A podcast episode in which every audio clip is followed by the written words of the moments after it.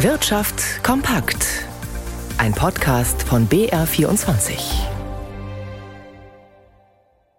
Mit Ralf Schmidberger. Die Inflation im Euroraum geht schneller zurück als erwartet. Die Verbraucherpreise in der Eurozone sind im Oktober im Jahresvergleich um 2,9 Prozent gestiegen und damit so langsam wie seit über zwei Jahren nicht mehr. Das hat das Statistikamt Eurostat in einer ersten Berechnung ermittelt.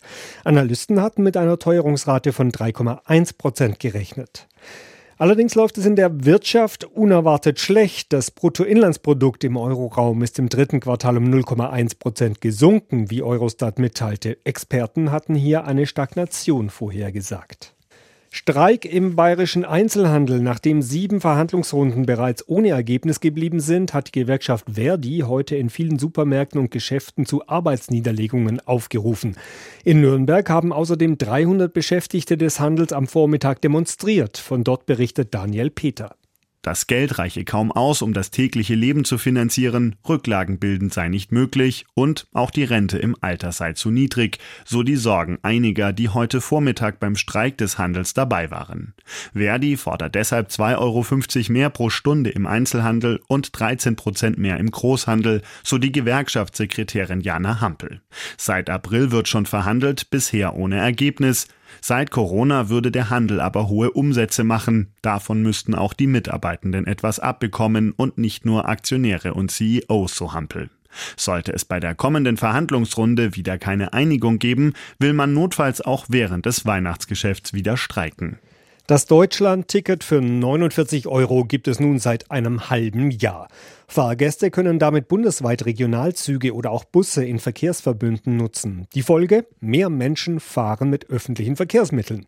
Doch ob sich die Zahl der Nutzer weiter steigern lässt, scheint zweifelhaft, wie Felix Linke berichtet. Das 49-Euro-Ticket ist eine Erfolgsgeschichte, doch der Erfolg scheint begrenzt zu sein. Experten zufolge hat die Nachfrage inzwischen ein Plateau erreicht. Es werden also nicht mehr viele zusätzliche verkauft. Weniger als ein Zehntel der Ticketbesitzer gab in Umfragen an, Neukunde bei der Bahn zu sein. Etwa die Hälfte von rund 10 Millionen Karteninhaber sagt, sie hätten vorher andere Zeitkarten gehabt, die teurer waren. Eine Mehrheit hat noch nie ein Deutschland-Ticket gekauft und wird es vielleicht auch künftig nicht tun. Wer eins hat, fährt häufiger Bus und Bahn als vorher. Neben dem Preisvorteil spielt dabei die deutschlandweite Nutzung eine Rolle.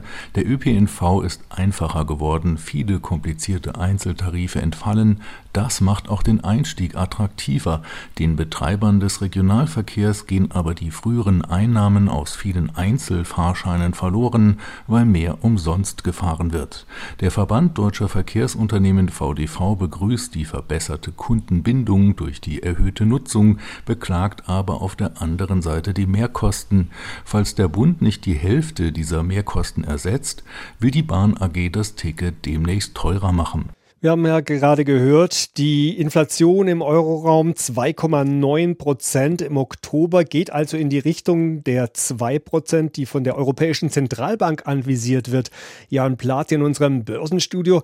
Ja, was bedeutet denn das, die zurückgehende Inflation für die Europäische Zentralbank jetzt? Also es durfte bei der EZB wohl der Zinsgipfel erreicht sein. Es würde eigentlich nicht mit äh, weiteren Zinserhöhungen gerechnet, beziehungsweise Griechenlands Notenbankchef, der hält erste Zinssenkungen der EZB ab Mitte des kommenden Jahres für möglich.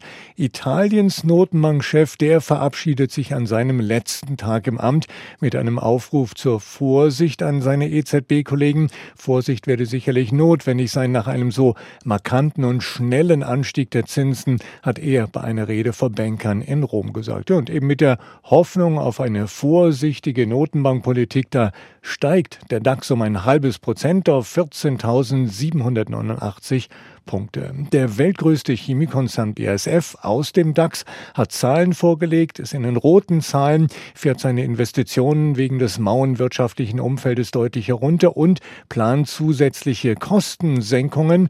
BASF verspricht eine stabile Dividende und die Aktien von BASF, die verteuern sich um dreieinhalb Prozent. Der Euro steht bei einem Dollar 0,583.